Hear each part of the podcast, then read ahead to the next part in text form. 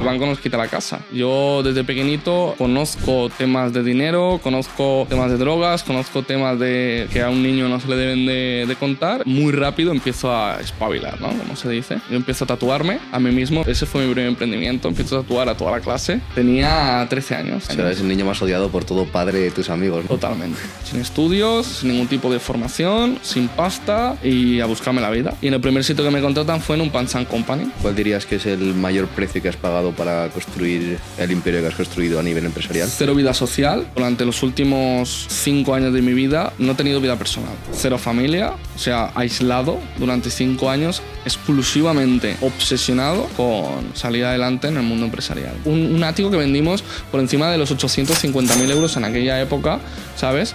que esto ya verá, luego los haters me van a poner a, a caldo, pero bueno, había que vaciar el edificio.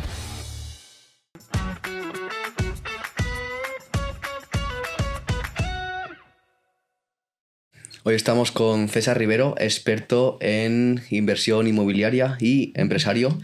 Em, César, empecemos con para mí lo que es más importante y es que eh, sin duda el sector real estate inmobiliario eh, lleva siendo un sector refugio para las inversiones desde hace muchísimo tiempo. Suelen, sal- salen nuevas tendencias como por ejemplo el sector de las startups o las criptos o, tantísimos otros temas, pero siempre queda la inversión en real estate. ¿Por qué crees que esto es así y por qué es tan importante que la gente invierta en real estate principalmente y no en otras industrias? Ujú. Bueno, al final es un valor refugio como, como el oro, por ejemplo. Es, es muy interesante para proteger patrimonio, ¿no? para luchar contra la inflación. De hecho, tengo eh, contacto con fondos, son grandes family office, que compran solamente para proteger excedente de capital que no quieren tener en el banco y que no preguntan por rentabilidad.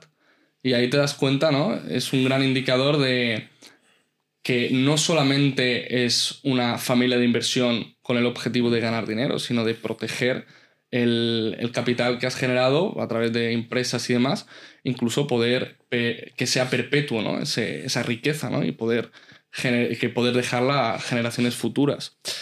Esto es algo que a mí me explotó la cabeza. Cuando yo me siento con un tío y me dice, no, no, es que a mí me da igual la rentabilidad. Yo le digo, pero es que esto da un 3, que es una mierda en el sector inmobiliario. No, es que a mí me da igual la rentabilidad. Yo quiero proteger el patrimonio.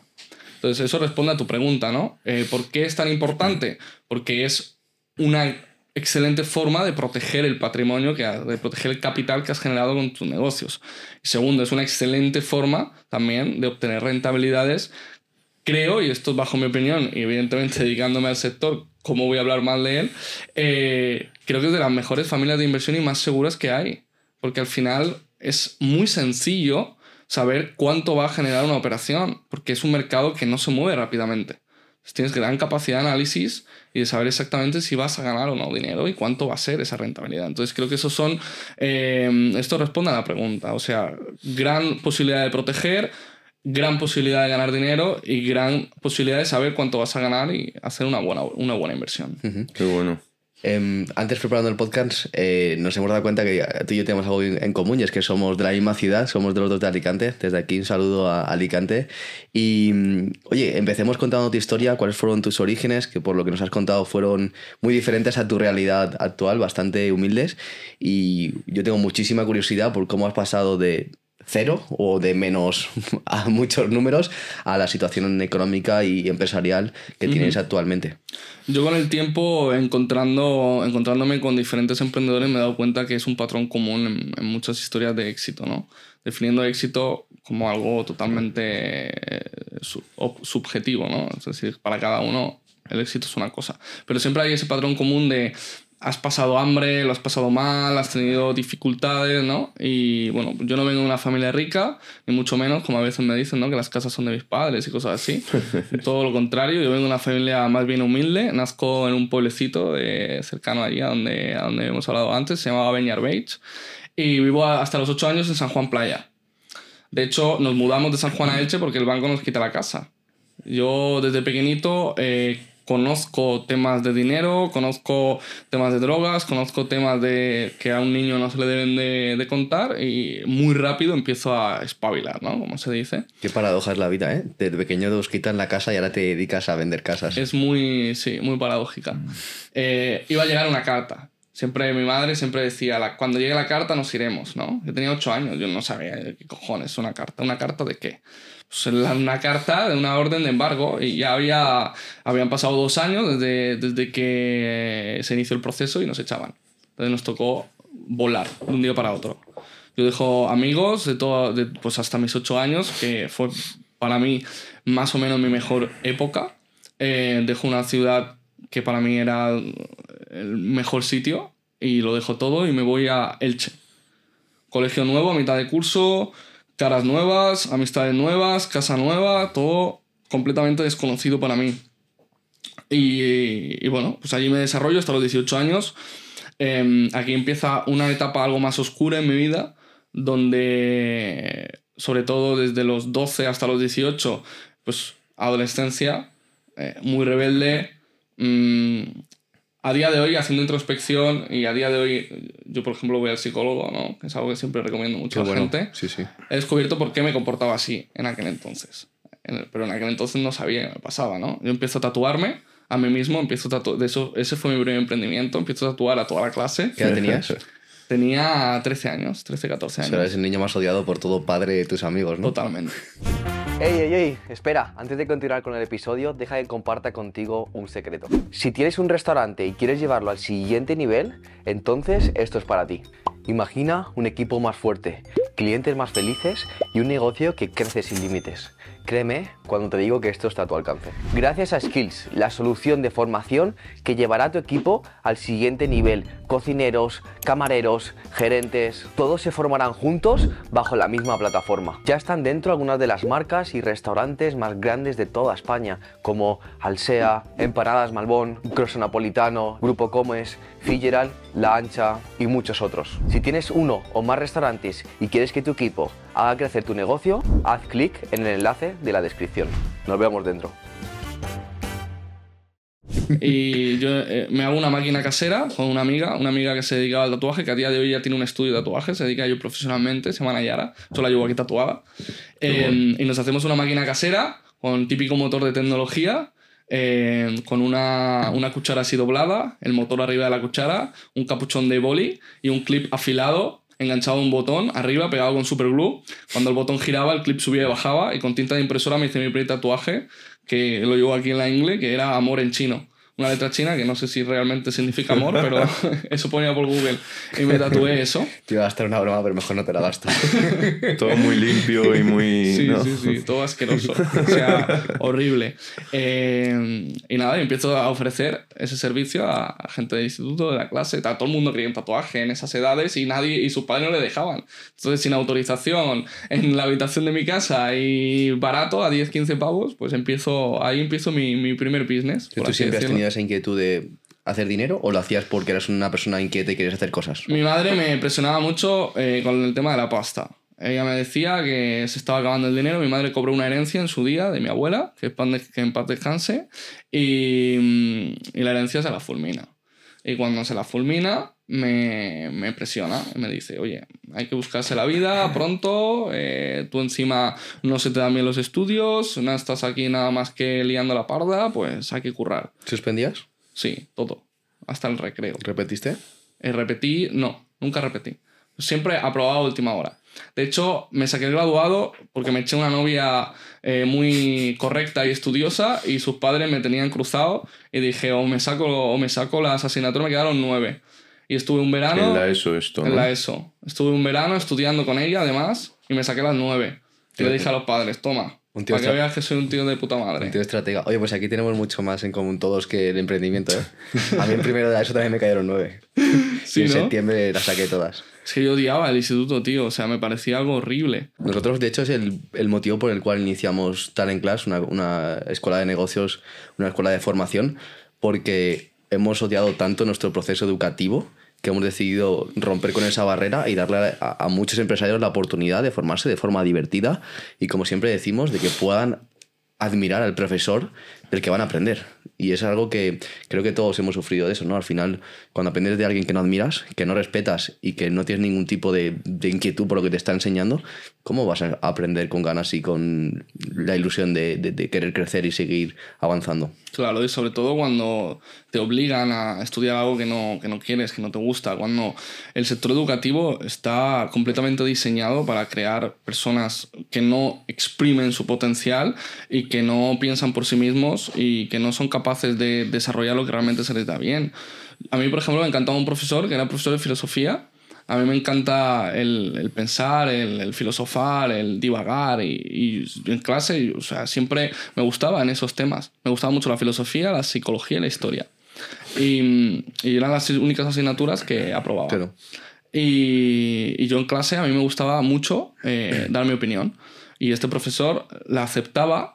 Y no solo eso, sino que premiaba el que yo hiciera mis exámenes al libre albedrío, que no contestara lo que había leído en el, en el libro. Y a mí eso me encantaba, porque me daba capacidad de, de desarrollarme, de pensar y demás. Esto lo sé ahora. En su día simplemente era un profe, un profe guay y ya está, ¿no? Sí. Pero el resto de profesores, pues vas a ser un fracasado, eh, vas a acabar pues, de, cualquier, de cualquier cosa, no vas a hacer nada en la vida, porque además yo no era el perfil de buen estudiante que respeta las normas y que no habla en clase y que no la lía. Yo era muy rebelde eh, y además mi madre como no respondía, a mí, llamaban a mi madre del instituto y mi madre decía que, pues, pues vale, no iba a hablar nunca. Entonces, ¿cuál era mi actitud? Llamar la atención. Entonces, eh, claro, yo no me llevaba bien con mis profesores, les faltaba el respeto, estuve tres meses en lo que llamaban el aula de convivencia, que era aparte, un aula de convivencia y era aislarme del resto de la clase y no dejarme ir al recreo durante tres meses, con psicólogos absurdos que me preguntaban cosas que no venían a cuento eh, y que no resolvían absolutamente nada en mi comportamiento, todo lo contrario, lo agravaban más, ¿no? Y, y esa fue mi, mi adolescencia eh, en un instituto estudiando cosas que para mí no tenían ningún sentido. Ento- Entonces, terminas esta etapa. Entiendo que no sé si cumples 18 o eras menor de 18. Cumplo 18, mi madre me echa de casa. Entonces, un momento, ese es uno de mis momentos de inflexión más fuertes en mi vida. Porque ¿qué relación tenías con tu madre? Ahí. Tengo una relación muy mala con ella. Muy mala. Eh, aparte de que yo no me comportaba como, como debía, ¿no? Y que la liaba parda y me- a veces me traía la policía a casa. eh, pues empecé con el tema de los botellones, empecé a fumar porros eh, y no tenía una buena vida. En Alicante es bastante común eso, ¿eh? Sí, sí, sí. Tengo la litrona al parque a las 5 de la tarde y fumarte ahí tus, Sí. tus canutos y tal. Menos mal que nos fuimos Bueno, de en ahí. Alicante, Madrid, Bueno, yo creo que Barcelona. eso se ha llevado en todas las ciudades, O sea, ¿no? Claro, claro. Diferente marca de litrona, pero... Pero, pero vamos. Y, mm, pero aparte, bueno, pues ella no estaba bien tampoco a nivel mental. Yo, eso es algo que he descubierto con el paso del tiempo, ¿no? O sea, mi madre no ha estado bien, nunca. Y eso a mí, pues evidentemente me, me afectaba muchísimo. No, no, no tenía a mi madre, ¿no? Entonces, no tener a tu madre cuando tampoco tenía a mi padre, eh, aunque viviera con ella en la misma casa, a mí nunca me faltó de nada.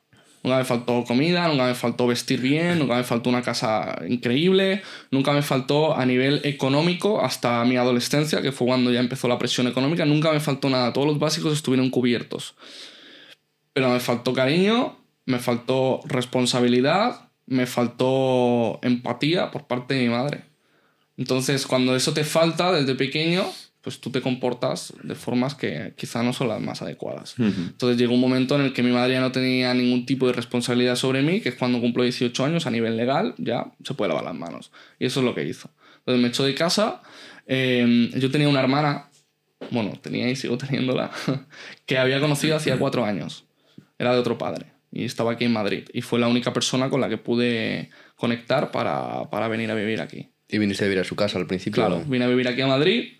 Si os conocisteis y tú te vienes. Sí, yo la conocía hace cuatro años. Qué fuerte, tío. Sí, ella me acogió en su casa y era la única persona con la que podía contar en ese momento. Mayor que tú. Diez años mayor que yo. Ah, vale. Y nada, vengo aquí a Madrid. Yo vine, fijaos la mentalidad de aquel entonces, yo vine a hacer un casting para entrar a un reality. ¿Se puede saber cuál? Es que no sé, nu- nunca se hizo. Era, era un, un concepto de, como de granja Eh, un tipo gran hermano, pero en el campo.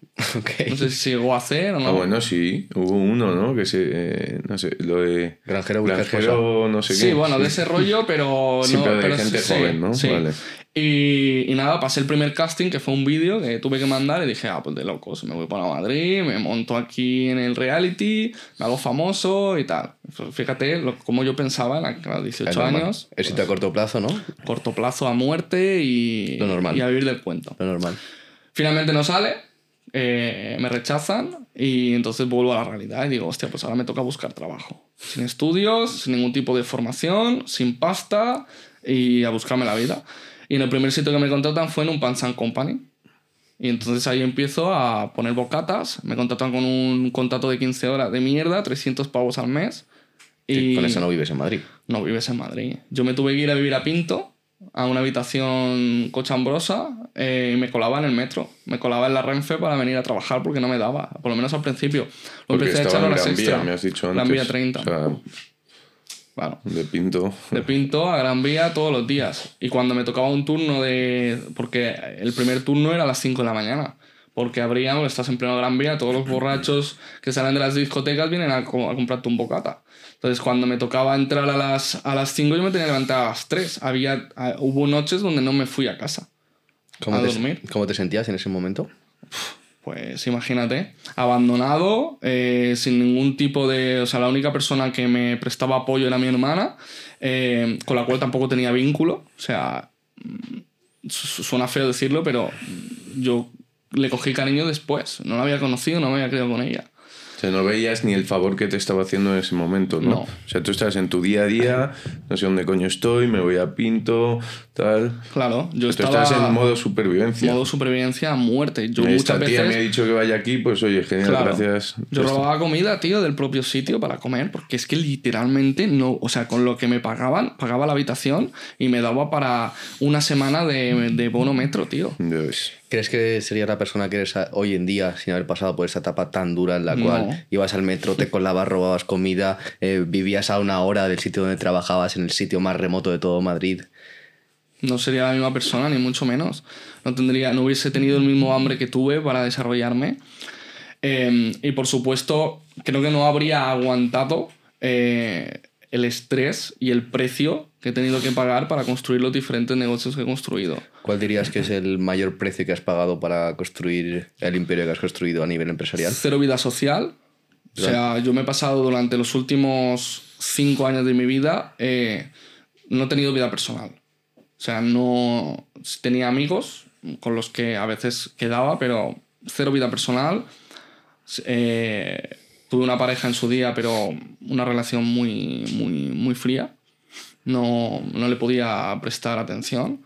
Eh, cero familia, o sea, aislado durante cinco años, exclusivamente obsesionado con salir adelante en el mundo empresarial. ¿Hasta qué nivel crees que el, el éxito requiere obsesión y foco? Yo creo que 100%. Una persona que no se obsesiona y que no se enfoca y que no sitia su mente en solamente hacer aquello que quiere desarrollar, no va a conseguir éxito. Porque estás compitiendo con psicópatas y putos obsesos en tu mercado.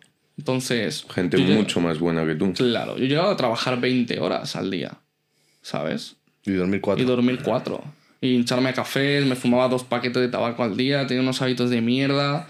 Ese es el precio. Yo he pagado salud y años de vida eh, también por mm, no tener unos buenos hábitos, ¿no? Y no, no saber muy bien cómo, cómo sanar temas a nivel personal que me inducían a consumo de alcohol, ¿no? De tabaco y, y Estás otras muy, cosas. muy orientado al, al éxito externo, pero no tanto al Correcto, interno. correcto. Y Y eso un- intuyo que vino después, a lo mejor, Sí, ¿no? eso ha venido después. Y una vez te pasa todo lo de, lo de Pinto y demás, nos has contado antes que te echan de Pants and Company, ¿no? Bueno, me voy yo. Ah, te fuiste tú. Mm. ¿Cuánto tiempo estuviste? Estuve casi un año. Un año cobrando Sí. 350 euros, 15 No. horas a la semana. O sea, yo luego hacía horas extra y esa era mi forma de, de alcanzar a lo mejor 600, 700 euros al mes. Sí, de poder Pero me pagar- enchufaba horas, tío, de 45 horas semanales. Me pagaban 3 pavos y pico la hora, o sea, era, era una mierda. Yo allí, mira, te lo, voy a, te lo voy a hacer muy corto. Allí encuentro una motivación que era eh, aumentar el ticket medio de cada cliente que venía a la caja. ¿Cómo Ven- lo hacía? venta, ¿no? Venta sugerida. Yo cuando venía un tío le decía, mira, te recomiendo el Mythic Crispy Bacon, que es el mejor bocadillo, lechuga, tomate, mayonesa. Digo, es una pasada. Digo, si me acepta la recomendación, yo te lo, yo te lo aconsejo. Era el más caro de la carta. Después, eh, a, a través de frases, yo me monté mis frases y me las pegué en la TPV. Y le decía, menú grande, ¿verdad? Se lo daba como una afirmación, no le preguntaba, ¿quieres un menú grande? Y luego le elegía un complemento, le decía, ¿qué prefieres, finger de mozzarella o arito de cebolla? Toma, un pavo más. Y luego además le metía el postre. Entonces un tío que venía a consumir 7 euros se iba con 14. Entonces esto lo hice durante varios meses y el propio manager del local me dijo, tío, cada vez que te pongo en la TPV, eh, vendes las mismas horas y vendes el mismo volumen de operaciones, pero facturas tres veces más. ¿Qué cojones haces? Entonces yo le dije, pues mira, yo ya que estoy aquí amargado en la vida, que tengo que pasarme ocho putas horas eh, atendiendo peña que no quiero ver, pues por lo menos divertirme un poquito. Entonces para mí es un reto y yo me iba apuntando, pom, otro bocata, pom, otro bocata, me lo apuntaba en el ticket, ¿sabes? Ese era mi, ese era mi, Qué grande. mi pasatiempo. Entonces me dijeron, venga, ¿puedes enseñarle esto a tus demás compañeros? Entonces yo me hice unas frases y se las pegué a todos en las TPVs y les dije, mira, cuando venga un cliente tienes que hacer esto. Cuando tal, esto, ta, ta, ta, ta, ta, ta, ta. Y nada, me dieron una palmadita en la espalda y fuera. Yo dije, hostia, tío, se ha desarrollado una habilidad que yo esto lo puedo eh, poner en otro sitio. Entonces me cae el mítico libro que yo creo que le ha caído a todo emprendedor en este mundo. Deja- déjame adivinar. Adivínalo, adivínalo. Padre rico, padre pobre de Río. De, de Kiyosaki. Del sí. japonés este, ¿no? Sí, de Robert. Y digo, hostia, pues yo también puedo. Si el chino este ha podido, yo también puedo. El chino, este, el chino este de Hawái. Yo también puedo.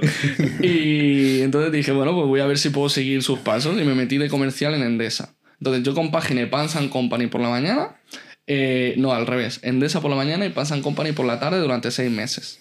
Porque me daba miedo, fíjate, todavía la creencia que esto le pasa al mayor porcentaje de personas en la sociedad. De soltar. La creencia de tengo un sueldo fijo de puta mierda con lo que, lo que me pagan en el Pass and Company lo hago en la primera semana en comisiones cambiando contratos de luz, que era lo que hacía, Exacto. pero aún así no dejo mi puto trabajo fijo. Era un miedo aterrador a quedarme sin esa pseudo seguridad. ¿Qué tenías? 19 años ahí. 19 años. Y bueno, fue en el transcurso de entre los 18 y los 19. Los tenías bien puestos, ¿eh? Como adolescente.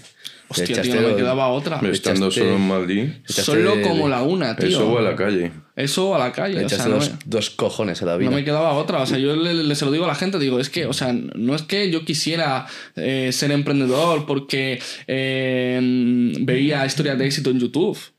No, es que no me quedaba otra. O sea, o curraba como con un trabajo de mierda o hacía algo para aumentar mis ingresos. Es que emprendí por necesidad, no porque quisiera ser el próximo Jeff Bezos. O sea, es que fue así. Y empecé a, empecé a cambiar los contratos de luz. De, pues era el mítico que te molesta en la hora de la siesta, que te pide la factura, que mira kilovatio hora y te dice vas a pagar menos conmigo. Pues ahí empecé, me pagaban 100 pavos por contrato cambiado.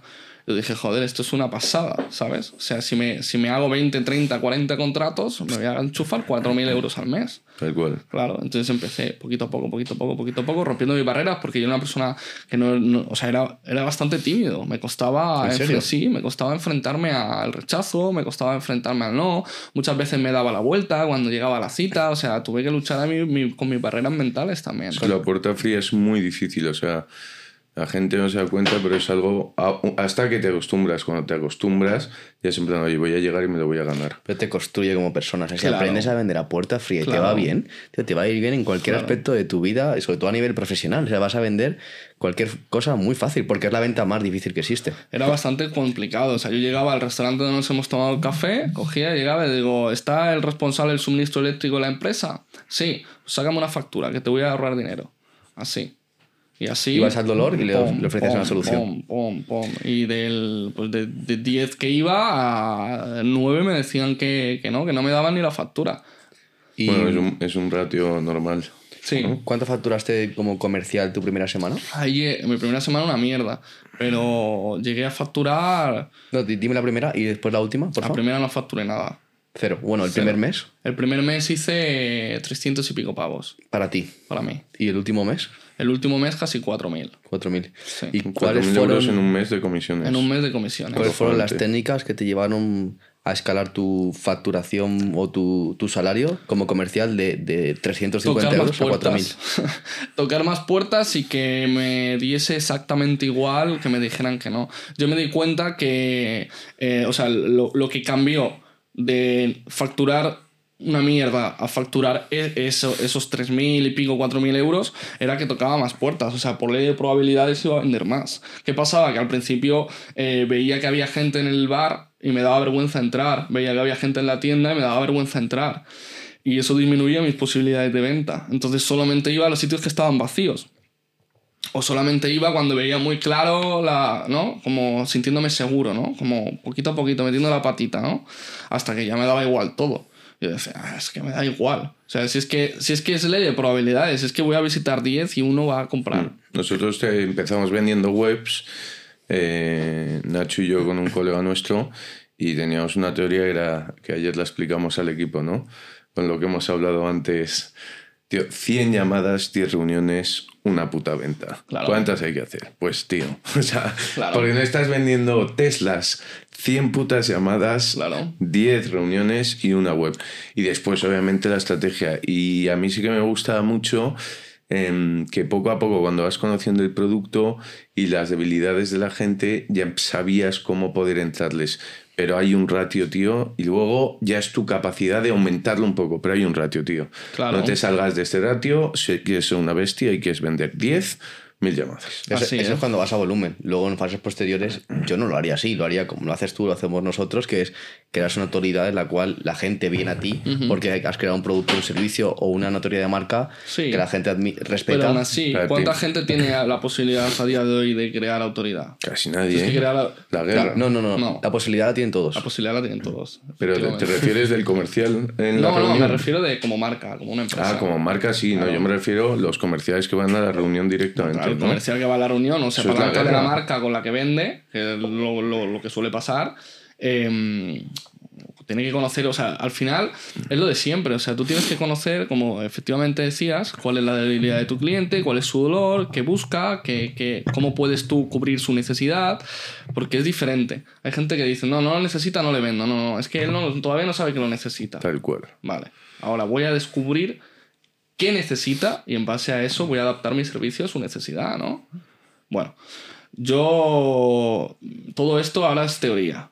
En su día era machaque, machaque, machaque, machaque, Ahora- machaque. ahora lo entiendes y lo ves con Ahora otros lo ojos. entiendo y lo veo con otros ojos como todo lo que te he contado Ser, antes. ser comercial es para todos o no? No. O sea, es igual que emprender no es para todos.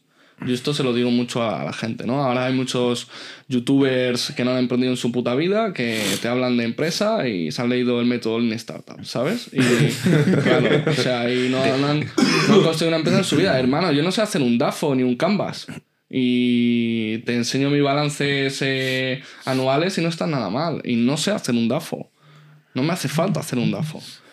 Claro, pero tú te lees el método Lean Startup y te haces un vídeo de YouTube contando cómo eh, hacer un producto mínimo viable, pero no lo has hecho en tu puta vida, ¿sabes? Que esto es lo que está pasando a día de hoy en el mercado. Entonces todo el mundo se cree que puede emprender, porque, pero escúchame, ¿qué, qué, es emprender para la gente? Es que hay gente que se abre una cuenta de YouTube y ya está emprendiendo. Eso no es emprender. Pero tú ya no eres emprendedor, tú eres empresario. Empezaste emprendiendo una idea, porque yo creo que hay que empezar a diferenciarlo. Claro. Emprendedor es el que inicia un proyecto y en las fases iniciales eres emprendedor. Yo creo que cuando ya llevas un tiempo consolidado y sobre todo estás en números positivos, yo ya empezaría a llamarles empresarios. No sé Claro. si estáis de acuerdo con esto. Yo incluso sin números positivos. O sea, cuando ya llevas, no, no sé el tiempo específico, pero pongamos un año, ya, tío, no te lo puedes tomar a emprendimiento. Emprender es, venga, y si ponemos esto y hacemos esto. no. Cuando llevas ya un tiempo, tío, o tienes compromiso o vives de alguien, pero eso tiene que empezar a tirar y eso es ser empresario. En plan, tío, ¿esto funciona o no funciona?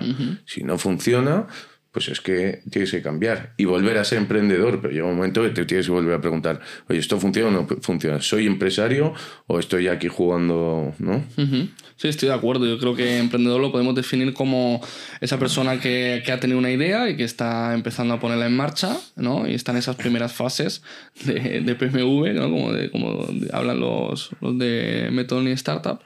Pero que llega un momento donde efectivamente eh, las facturas aprietan, lo- las nóminas aprietan, hay que pagar oficina y ya dejas de ser emprendedor. Sí, o sí, sea, empiezas a tener un negocio y tienes que mirar otras cosas. Y ya no. O sea, yo a día de hoy me considero emprendedor porque sigo emprendiendo nuevas ideas. Eso es. Pero en la base soy pues, un empresario. Pequeñito, pero un empresario. Sí, que es- pues- yo creo que hay que ser empresario con el espíritu de un emprendedor. Es decir, tener esa ambición y esa actitud del primer día de no dejar de probar cosas, no tener miedo a fracasar, no tener miedo a equivocarte y no tener miedo a, oye, he construido esto que es súper sólido, pero no pasa nada si de repente lo doy la vuelta, lo giro 360 grados y lo cambio de color porque sigo probando cosas nuevas. Miedo tienes. Yo creo que el miedo no desaparece. Pero lo haces con miedo. Oye, ¿y cómo pasas en esa época em, tan oscura y empiezas a ver rentabilidad y demás? Y me has contado una cosa antes que me ha sorprendido, que es, joder, por fin, esto pasa mucho, tío. Yo creo que nos habrá pasado a todos. Te empieza a ir bien por una puta vez, empiezas a saber lo que hay que hacer y otra vez al puto barro. Horrible, tío. O sea, eso fue segundo, segundo punto de inflexión. Estás co- cobrando 4.000 pavos, te vas de Endesa y, un- y viene un Me punto de echan de inflexión. Endesa porque empiezo a llegar a la oficina tarde, trasnochado y, y a Sí. veces hasta borracho. Que tenías veintitantos años, veintipocos. Veintitantos no, tenía 19, tío. 19, ya 19 es años. Y es normal tío. que te confundas. 19 años, eh, yo me iba de fiesta de lunes a domingo. Que 19 años cobrando 4.000 euros. De lunes a domingo, hermano. O sea, yo el- he el quemado. rey. Era el rey de la noche. Y- y el más subnormal. Y tus amigos pasarían de llamarte, me estoy sup- presuponiendo, ¿eh? el, tipi- el- este fracasado que no se ha sacado ningún estudio, a cobrar 4.000 pavos con 19, 19 años que no estarán ni cobrando Qué esos va, ahora con, no, porque es que no tenía, carreras. no tenía amistades aquí en Madrid todavía. No, en Alicante me refiero. Tampoco. O sea, yo al final. mm, o sea, las amistades que tenía allí eran un poco del rollo. O sea, Ya, ya, ovejas negras que. Por ejemplo, mi amiga se estaba empezando a montar su estudio. eh, otro colega mío que luego vino a trabajar a Madrid eh, estaba terminando de allí de ahorrar un poco para venirse. O sea, el círculo que me quedaba de allí, que eran muy pocos, os los cuento, vamos, tres personas, cuatro personas, estaban en ese camino también eh, de buscarse la vida. Eh, y luego aquí en Madrid, pues las amistades que tenía eran colegas de la noche, no eran, no eran amigos. Eran, pues eso, te al que te invitas a un chupito, al que te vas de fiesta y con el que jiji jaja, pero en realidad no son amigos. Entonces, punto de inflexión, te echan. Me echan de allí y me, me salgo de mi burbuja. Yo me pasé seis meses en una burbuja enorme, eh, teniendo muy buena posición. Me mudé de casa, me gastaba la pasta, empecé a vestir mejor, me, me iba a restaurantes, ¿no? O sea, joder, que 4.000 pavos, 3.000 pavos, 2.000 y pico pavos, haces cositas, ¿eh? Ya no, no son los 800 o 600 que cobraba. Además que me seguían pagando el sueldo allí. O sea, si yo seguía yendo a currar al puto Pants and Company hasta que ya lo mandé a tomar por culo. Pero... mm, Nada, tío, me echaron y me quedé en la calle eh, buscando trabajo y sin ahorros porque no había ahorrado una puta mierda. Me lo había fundido todo. Y aquí pues me entra como una depresión, ¿sabes? No sé por qué no me la diagnosticaron, pero vamos, no quería vivir, estaba hasta los huevos de levantarme, no me quería levantar de la cama, eh, iba a echar currículums con la cara de, pues eso, de reventado y empiezo a trabajar en plataformas de telemarketing, vendiendo por teléfono. Y aquí doy tumbos, no sé, a lo mejor estuve en 10 plataformas en cuestión de 3 o 4 meses. Eh, Banco Inter, Banco Popular, eh, vendiendo tarjetas de crédito, vendiendo líneas de teléfono, vendiendo eh, acciones de mierda de estas de... mm, del IBEX 35, de estas preferentes, esas matadísimas que no gana pasta nadie, salvo el banco. Eh, y así empiezo a dar tumbos. Hasta que decido entrar en el sector inmobiliario. ¿Puedes ponerte el micro un poco para allá, por favor? Claro. Hacia. Ah, no, hacia otro lado, hacia la pared. Ahí. Ahí. Hasta que decido entrar al sector inmobiliario, yo seguí, en esta época me dio por leer la Biblia, tío, y textos religiosos, porque, no sé, necesitaba como sentir paz de alguna forma, y ahí encontré paz. Empecé a leer típico libro de reconcíliate con Dios, conversaciones con Dios, cosas así, ¿sabes? Leí Sí. la Biblia. Necesitabas dejar de centrarte en el crecimiento exterior y empezar a, a entender el porqué de las cosas, por qué hacías lo que hacías, ¿no? Que no es solamente Sí. hacer pasta a la vida. Yo necesitaba escuchar alguna palabra de, de apoyo, tío, ¿sabes? O sea, necesitaba escuchar un no pasa nada, todo va a estar bien, ¿sabes? Porque estaba mu- muy perdido. A nivel laboral, a nivel emocional, a nivel todo. O sea, me sentía, pues imagínate, o sea, solo en el mundo, eh, con un vacío interior enorme y asqueado de, de todo, tío. O sea, un- fue una etapa muy jodida. Yo en ese momento seguía también leyendo temas de desarrollo personal, Robert Kiyosaki y demás. Y dije, pues voy a probar por el sector inmobiliario. Que veo que en todos los libros se menciona, que veo que es un- una fuente donde, bueno, pues los ricos invierten, ¿no? Y dije, pues me voy para allá. Claro que la realidad es distinta a lo que aparece en las páginas del chino. O sea, no tiene nada que ver. Eh, cuando tú llegas al sector inmobiliario desde lo más abajo, llegas a intermediar operaciones inmobiliarias, llegas a curtirte en batalla intentando que un propietario te deje su casa por un 6% masiva, eh, cuando la propuesta de valor de todas las inmobiliarias es exactamente la misma eh, y cuando no hay ningún tipo de diferenciación y es el océano más rojo que he visto nunca. Y entonces dices, hostia, pues esto no es lo que yo he leído en el capítulo 5 de Piense y hágase rico. ¿eh? O yo pienso mucho y sigo pobre. Y bueno, pues empecé de comercial. Estuve seis meses para captar mi primera propiedad y a punto de tirar la toalla consigo la primera propiedad. ¿Cómo fue? Pues fue increíble porque fíjate que yo trabajaba muchísimo, pero no conseguía nada. O sea, era el que el primero llegaba, el que después se iba, me, me compré todos los cursos que pude de, de inversión inmobiliaria, de- del sector, me compré libros, eh, aparte me formaban allí. Eso es algo muy bueno que, que yo tuve allí en la inmobiliaria donde empecé a trabajar. Me dieron una muy buena formación y conocí a mi actual socio, que era el gerente de aquella inmobiliaria. ¿Le conociste Le hoy? conocí allí. Y él me enseñó todo del sector. Y eso fue algo O sea, es muy mayor bueno. que tú, bastante mayor. No bastante, pero sí mayor. Él tiene 35. Ujú. Pero él igual empezó muy joven, también una historia así potente, comercial de toda la vida y acabó en una inmobiliaria y era muy bueno y acabó gestionando el equipo. Y yo estaba en su equipo. Yo me pasé seis meses picando puerta, yendo a casas de propietarios a venderles un servicio que era, o sea, que yo iba con papel. O sea, que yo les decía a los de la inmobiliaria, tronco, una tablet, aunque sea un, una Nijisu, ¿sabes? Que no necesito un Mac, pero tío, que voy con papel impreso. Que es que viene el de Gilmar, viene el de no sé quién, viene el de no sé cuánto, y es que me dan mil patadas, que voy con un puto papel. Que no, que no. Pues con un papel a presentarle al propietario mis servicios en el siglo XXI. En ese momento lo veías como un problema y ahora, ahora lo ves, entiendo, con ojos de oportunidad, ¿no? Para mí fue una gran oportunidad porque con muy pocos recursos y herramientas conseguí que propietarios confiaran en mí, no por lo que yo les ofrecía a nivel inmobiliaria, sino por mí, por cómo yo me vendía a mí mismo. Y eso fue el clic. Yo pasé de seis meses no captar una puta propiedad a partir del sexto mes, cuando capté la primera, dije, a ver, ¿qué he hecho aquí que no he hecho en las últimas ciento y pico exposiciones que he hecho? Lo primero, escuchar al cliente. Porque yo venía de ser un comercial papagayo. ¿no? ¿Eso qué quiere decir? Eso quiere decir que te dan un guion y, lo- y lo- y- y por puta ley de probabilidades, mm, lo que hablábamos antes, Ah. al final acabas vendiendo. Replicabas Sí, sin, sí, sí, lo sin, autor- sin personalidad, ¿no? Es decir, Claro. no, tenías, no tenías tu toque de ventas. No tenía mi toque de venta y no escuchaba al cliente. Solamente repetía el guion. Entonces, por ley de probabilidades, si tú un guion que ya además ha estado trabajado y probado, lo repites 100 veces, uno va a comprar, aunque no lo escuches, por ley de probabilidades. Pues yo cogí y el guion que me dio eh, mi socio, me, me lo estudié y lo repetía palabra a palabra, punto a punto. Siempre tenía una gran capacidad de memorización y yo me lo sabía de pe a pa. Y llegaba a la casa y lo escupía de pe a pa. No me comía un colín. Hasta que ese día no, me- no se me permitió porque el, el- el propietario hablaba más que yo y no, no me dejó hablar. Y me contó toda su vida, que había sido cantante, que había conocido a Alejandro Sanz, era un señor mayor, que le habían jodido la carrera, bueno, un montón de movidas que yo estuve dos horas y pico escuchando al tipo. Tú pensando, compra, compra. Claro, yo pensando, "Fua, Bueno, menuda". obteniendo el sí, ¿no? Claro.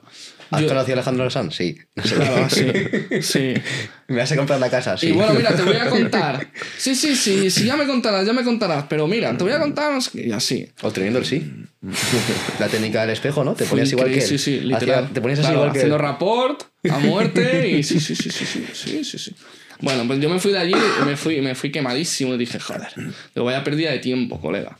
He estado aquí dos horas y media escuchando a este tío, digo, eh, podría, haber, podría haberme hecho cinco exposiciones, ¿no? Y a los pocos días me llamó y me dijo que quería pasarse por la oficina. Y vino y me dejó el encargo. Me firmó un encargo de venta para vender su propiedad. Y vendí su propiedad. Ole. Y me gané 5.000 pavos de comisión. ¿Sí? Y dije, Ah, claro, pues ibas, no ibas a alquileres y tal típico. no, no, iba a venta. Claro, que es donde- lo claro. jodido, pero donde está la Claro, pasta. Hostia, Claro. hay unas comisiones ahí uf, astronómicas. Yo dije, joder, hostia, ya sé cuál es el, el truco. Es Escuchar. hablar poco y escuchar a la persona. ¿Por qué? Porque había personas que no querían que fueses como el 90% de los comerciales que llegan a contarle su discurso y que son los mejores y que su servicio es la polla y que los contrates. No. Había que ponerse, tener un gran, una gran empatía con esa persona, escucharlo, ver qué necesidades tenía y, igual que cuando haces una amistad, interés genuino en la persona y no en su pasta.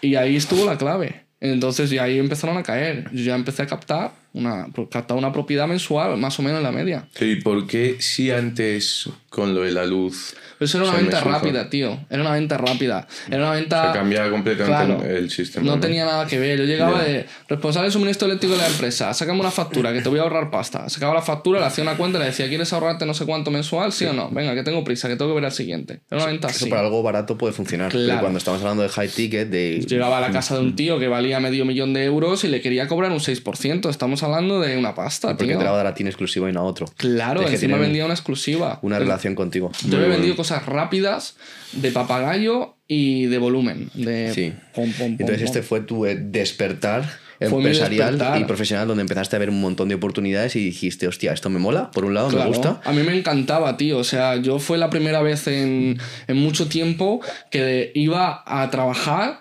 motivado de verdad. O sea, yo, me, yo, yo llegaba antes a la, a la empresa, tío. Yo quería comerme el mercado. Yo decía, es que esto es lo mío. Encima iba de traje, que me molaba un montón el, el ponerme el traje. Me sentía, me sentía bien, ¿sabes? O sea, es un, es un tema psicológico, ¿no? De percepción y tal, pero me sentía bien.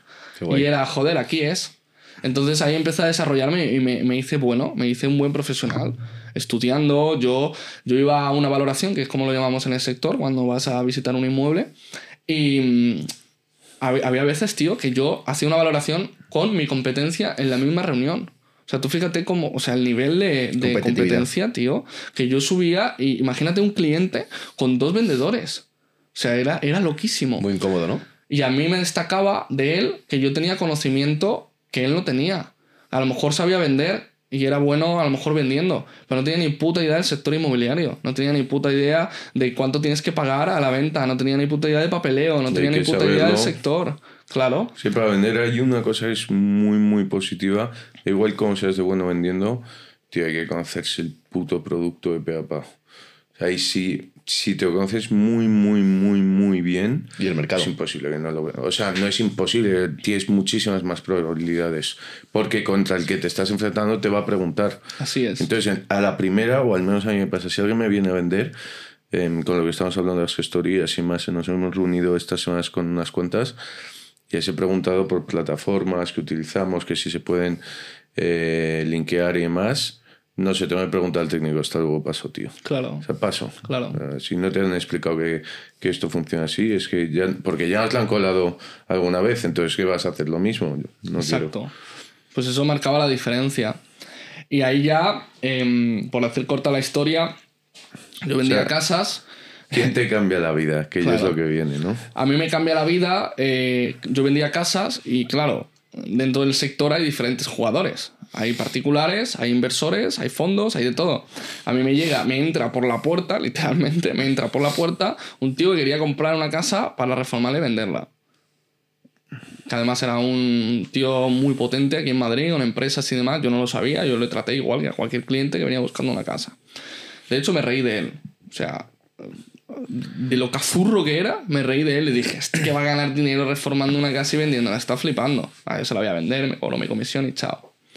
Pues treinta y pico mil euros ganó el tío eh, con la venta de la casa. Encima vendí la casa dos veces, que es cuando me reventó la cabeza. Y dije, he vendido la misma casa dos veces en un periodo de cuatro meses. Dije, me cago en la puta. Una sin reformar y otra reformada. Correcto. ¿Y cu- cuánto fue, si puedes contar la operación? La primera compra, eh, el coste de la reforma, segunda Tú venta no y tercera hecho venta. ninguna. Yo no había hecho nunca una operación así. Se de fuera. Claro, o sea, de hecho, mi, mi, mi labor ahí fue venderle la casa, una, carta- una casa que yo tenía en gestión, ¿vale? Que era una casa en la calle Arganzuela, estaba en la, en la inmobiliaria en gestión, justo además al lado de la inmobiliaria.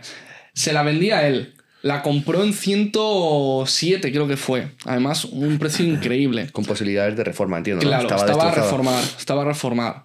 Pues hacía 30 años que no se reformaba, 40 años que no se reformaba. Casco histórico, Madrid, eh, edificio 1800, o sea, esto una mierda.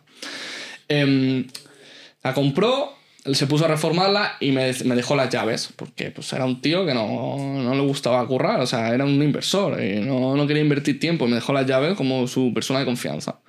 Me dijo, toma las llaves. Pásate de vez en cuando, pásame un- unos vídeos, unas fotitos de cómo va la reforma y cuando acabe la reforma la vendes. Y así dije, joder. Esto todo con mi socio, con, con José, que es mi socio actualmente. Todo esto me pasó con él. Y claro, nosotros flipando, tío. Él también flipaba, ¿no? Sí, José? claro, él estaba conmigo en todo el proceso. De hecho, él es que, el que me estaba enseñando y el que me decía, mira, ahora esto vamos a hacerlo así, vamos a pasarle un vídeo a este inversor, no sé qué, que nos lo vamos a ganar, tal, cual, ¿no? Me explicaba todo. Vendimos la casa, no me acuerdo cuánto fue, 180.000 euros. ¿Cuánto fue el coste de reforma? Como 30 y pico mil. O sea, costó 110, has dicho, ¿no? Costó 107, más impuestos costaría unos 115 aproximadamente, más reforma 140 y pico. Ponle 150 Por por redondear. 150. Pero se estáis ven- 20 y 20 o algo así, ¿no? Parecido. Tre- ¿Cómo? tre- 30.000. 20, 20, 30 y 30, ¿no? Ujú, Eso es. Y entonces cuando esto ocurre, yo digo, hostia, es que hemos vendido dos veces una casa. O sea, soy consciente de eso. Y mi socio me decía, dice, sí, sí, sí, sí, sí, soy muy consciente de que hemos vendido dos veces una casa. Hablando metafóricamente del libro que hacía referente a antes, Padre Rico, Padre Fo- Pobre de, de Robert Kiyosaki, este señor que ha entrado por la puerta de tu inmobiliaria, del cual inicialmente te reíste, ha sido tu padre rico. Sí, lo que pasa es que no me enseñó nada, el cabrón.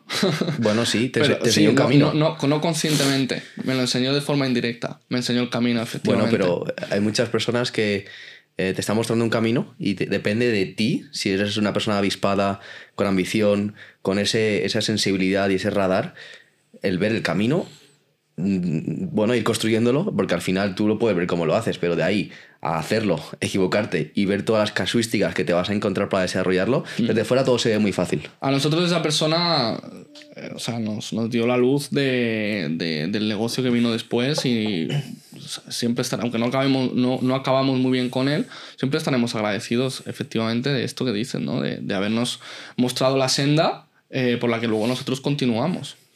Cuando esto ocurre, cuando ya se vende esa primera propiedad, el tío, como quedó contento con nosotros, nos dijo, oye, buscarme más pisos y os quedáis las reventas. Y así empezamos a ganar pasta. ¿Por qué? Porque al final mi modelo era, conven- convenzo a un propietario de que me deje su casa, me tiro tres meses para convencerlo, le firmo la exclusiva y luego se lo ofrezco al inversor. Hostia, qué lento. Es que le voy a conseguir un piso al año. Entonces nosotros le dijimos, vale, vamos a hacer una cosa, yo te busco los inmuebles, no tienes que ir a las inmobiliarias. Yo conozco todas las inmobiliarias de Madrid, tengo contactos dentro de cada inmobiliaria. Em, yo sé cuánto vale la casa y sé si hay potencial de ganancia. Tú preséntame a tu empresa de reformas y yo hablo con ellos. Solo tienes que pasar por notaría. Y él invertía, ya está. Claro. Entonces nos dijo, venga. Entonces Y tú eres cogimos... su fondo de inversión. ¿Qué? Tú eres su gestor. Yo soy su gestor. Pero yo no sabía esto. Yo no conocía. Yo no sabía lo que era un gestor ni nada de nada. Yo que sabía... ahí despierta un titán, ¿no? Ahí Claro. de repente tu cabeza Claro. empieza... Yo no, yo no sabía ni lo que era una TIR, ni lo que era un buy, ni lo que era absolutamente nada, ni, sa- ni sabía sacar una rentabilidad, pero sí sabía que había potencial de ganancia en el piso y sí sabía cuánto valía a precio de mercado, cuánto valía nuevo y cuánto valía reformar. Y con eso me bastaba. Que no es poco. Claro, entonces empezamos a recorrer inmobiliarias y esto fue un show increíble, porque imagínate, yo iba a comprarle las casas a mi competencia. O sea, los tíos que me encontraban una valoración en el portal o que alguna vez me había tocado quitarme pisos con ellos, yo iba y le decía, quiero ese. Toma, oferta, 110.000. Eran tus aliados de ahora mismo. Claro, entonces se convirtieron en mis aliados. ¿Qué hice yo? Yo dije, vale, digo, ¿qué necesitamos? Necesitamos proveedores. ¿Por qué? Porque nosotros no vendemos casas. Lo que hacemos es vender productos. Entonces, los productos los tienen los proveedores. Entonces, ¿quién es nuestra línea de proveedores? Las inmobiliarias, los despachos de abogados que tramitan herencias, em, los bancos, cualquier persona que te puede ofrecer un producto a reformar y que ese producto es susceptible de obtener una rentabilidad. Entonces empezamos a crear alianzas con inmobiliarias, despachos de abogados, con lo que llamábamos proveedores. Entonces nos convertimos en una máquina de traerle pisos a este inversor. Este inversor que hizo pilló más inversores y se montó su pequeño fondo. Entonces, ¿qué pasa? Él decía, chicos, más pisos, tengo pasta parada, más pisos. Y nosotros empezamos a buscarles pisos. Em, cuando, no sé, siete, ocho, nueve operaciones, dijimos, esto hay que mostrarlo a otras personas. No nos podemos solamente conformar con un inversor. Si con este inversor hemos hecho siete, imagínate si tuviéramos tres inversores, Sí, tío. Si él está buscando otros inversores, tú también puedes buscar otros inversores. No Exacto. es exclusiva por ningún lado. Exacto. Y yo dije, Porque él lo hacía con su dinero o no. él lo hacía con una línea de crédito del banco y con capital privado. Él, pues como todo. Es como si ahora os juntáis vosotros con cuatro colegas y ponéis cada uno 100k y vais a comprar cosas. Era su negocio, básicamente. Era ¿no? un negocio para él, una segunda línea de negocio. Nosotros nos sentamos con él, después de esto nos regaló un iPhone, no sé qué, ya estábamos... O sea, te a- olvidaste del papel y por Claro. fin podías enseñar Sí, todo. sí, sí, sí. Yo ya dejé de captar pisos, ¿eh? Yo dije, yo le dije al, al, a los dueños de la inmobiliaria, le dije, yo paso de captar pisos. Aún tío. seguías en la inmobiliaria. Sí, sí, esto lo hacía para la inmobiliaria. ¿Y cuánto facturaste en estos meses que cerraste nueve pisos? No lo sé, pero más de 150.000 euros hicimos en comisiones. Yo para mí no, para la inmobiliaria. Yo me llevaba el 30%. Bueno, Pero fue mucho dinero. Qué bien, tío. Fue mucho dinero. Y aquí dijimos, venga, vamos a mostrar esto al mundo. Y ahí nos fuimos de la inmobiliaria. Nos fuimos de la inmobiliaria y comenzamos a captar eh, inversores a través de una marca que la llamábamos Caduceum Asociados. Cero conocimiento de, de naming y marketing. ¿Cómo es? ese- Cadu- Caduceum Asociados. ¿Por qué? Porque a mi socio le encantaba el dios del dinero, eh, el Mercurio este, y el cetro del dios del dinero es un caduceo. Y dije, pues de caduceo, caduceum. Y montamos un despacho en Bernabéu, ya a pulmón, a- o sea, a por todas. Cogimos unas oficinas ahí guapísimas y paquetizamos el- la propuesta de valor. Y era, te localizo, te negocio, te estudio, te reformo y te vendo un inmueble. Lo único que tienes que hacer es poner el dinero. Entonces empecé a captar inversores. Captábamos inversores a través de Idealista, poníamos un anuncio gancho en Idealista, como que se vende un piso, un montón de gente lo poníamos muy barato, un montón de gente contactaba con ese, con ese anuncio y luego llamaba y decía, no, mira, este piso ya se ha vendido, pero te puedo ofrecer otras cosas, vente a mi oficina y te cuento. o sea, ese primer piso no era real, era, era falso. Era falso. Claro. Y así es como atraíamos público potencial. Porque ¿qué quiere, qué quiere un inversor? Un piso eh, destrozado, barato y en una buena zona. Pues eso es lo que yo ponía en Idealista. Se me llenaba el correo electrónico de clientes potenciales gratis. Ya. Y ahí empecé a. empecé con un, con un- elaboré un pitch y puse a comerciales. Y les di, toma, 300 números de teléfono. Filtrame entre particulares, inmobiliarias e inversores. El que te diga que quiere comprar para invertir, lo citas a la oficina. Y así empezamos. Pim, pam, Pom, pim, pom, pam, pom, pim, pom, pam. pom, pom, pom. 2018 cerramos en 500.000 euros de, de comisiones. El primer año. El primer año. Joder. Muy Después de venir, claro. Ahí ya tu cabeza había. Después de dos años haciendo esto eh, a título como freelance con la inmobiliaria. Sí, sí. O sea, fue- en realidad no fue el primer año. Pero, tú sí ya fue el habías primer año de entendido empresa. bien que eras capaz de montar algo. O sea, era la primera vez que te desvinculabas, que eso no es fácil, joder. Claro. Decir, oye, pues lo que te pasó en Pants, ¿no? De, oye, que el miedo ahora sí que Claro. me voy a la nada. Claro. Yo me fui, eh, de hecho, Pero tenías muy claro que lo podías hacer, ¿es sí, eso? Lo tenía clarísimo, tío. Lo había hecho 14 o 15 veces antes de montarlo, tío. Estaba muy validado. Claro, estaba validadísimo, tío. O sea, muy poco riesgo en esta operación. veía muy poco riesgo. ¿Tu madre qué te decía en este momento, 2018? Nah, mi madre. Mi madre no me decía nada, tío. No, no opinaba, ¿sabes? O sea, ni, te, sin más. ni te apoyaba ni te dejaba de apoyar. No, no. ¿Y tu hermana? Mi hermana. Claro. mi hermana siempre a tope. Me decía, hermanito, tú a tope. ¿Te eres-". sigues llevando a día Sí, de hoy me con ella? sí, sí, Muy sí. bien. No lo vemos mucho, la verdad, Sí, hay que ser sincero. me gustaría verme más con ella, pero, pero sí, claro, me sigo llevando Qué bueno. ¿Segundo año? de este Segundo proyecto? año ya superamos las siete cifras El de millón. facturación.